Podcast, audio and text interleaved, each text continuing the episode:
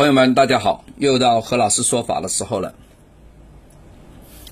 这次讲小孩，因为前面这个讲小孩的资料，大家蛮受欢迎的啊，解决了很多那个呃第一次当爸爸妈妈的年轻朋友们的一些疑惑啊，非常好用啊，所以他建议何老师多多写一写这个资料。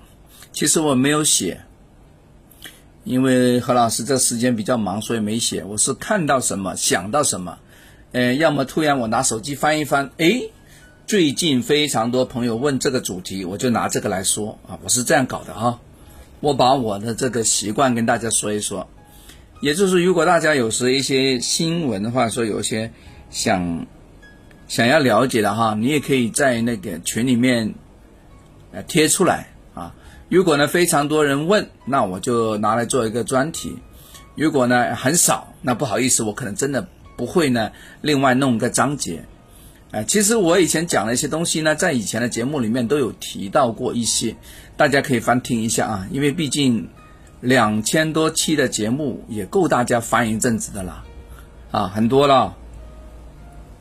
好了，我们这次讲讲这个小孩。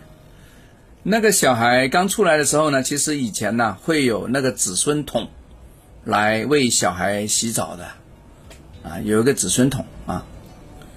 那么现代社会里面呢，帮小孩洗澡呢，比如说长大了，对吧？没有用那子孙桶了，那也是个用个大盆是吧？大木大木盆。嗯，以前老人家很喜欢在里面呢放一个石头，啊。嘿 啊，为什么？啊，大家猜一猜。来，我跟大家说一说啊。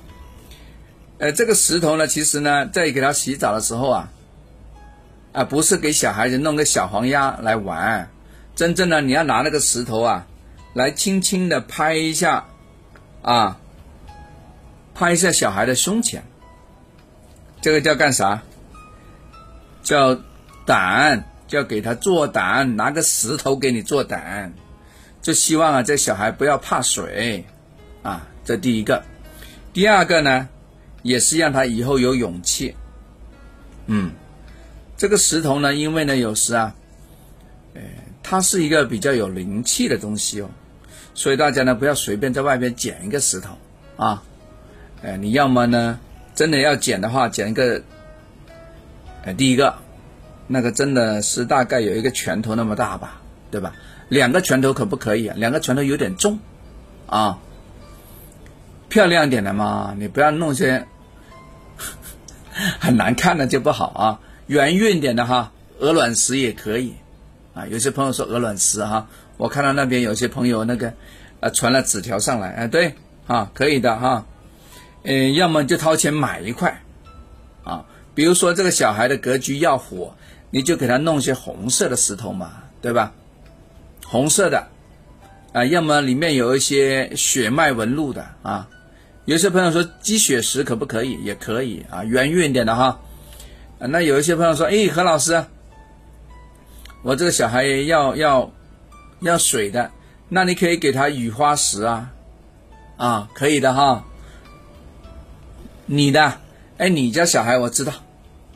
他要那个要点木的，你就给他寿山石啊，寿山石是绿色的，呃，绿松石啊，绿松石也可以 啊，要大点才行哦啊！大家不要给一些小颗粒的给他，小颗粒那小孩会拿去吃咬的哈，弄到肚子里面就不好嘞。阿弥陀佛啊！因为呢，这个其实买卖的东西啊，以前啊，因为何老师帮很多玩具厂看过风水啊，他那边对。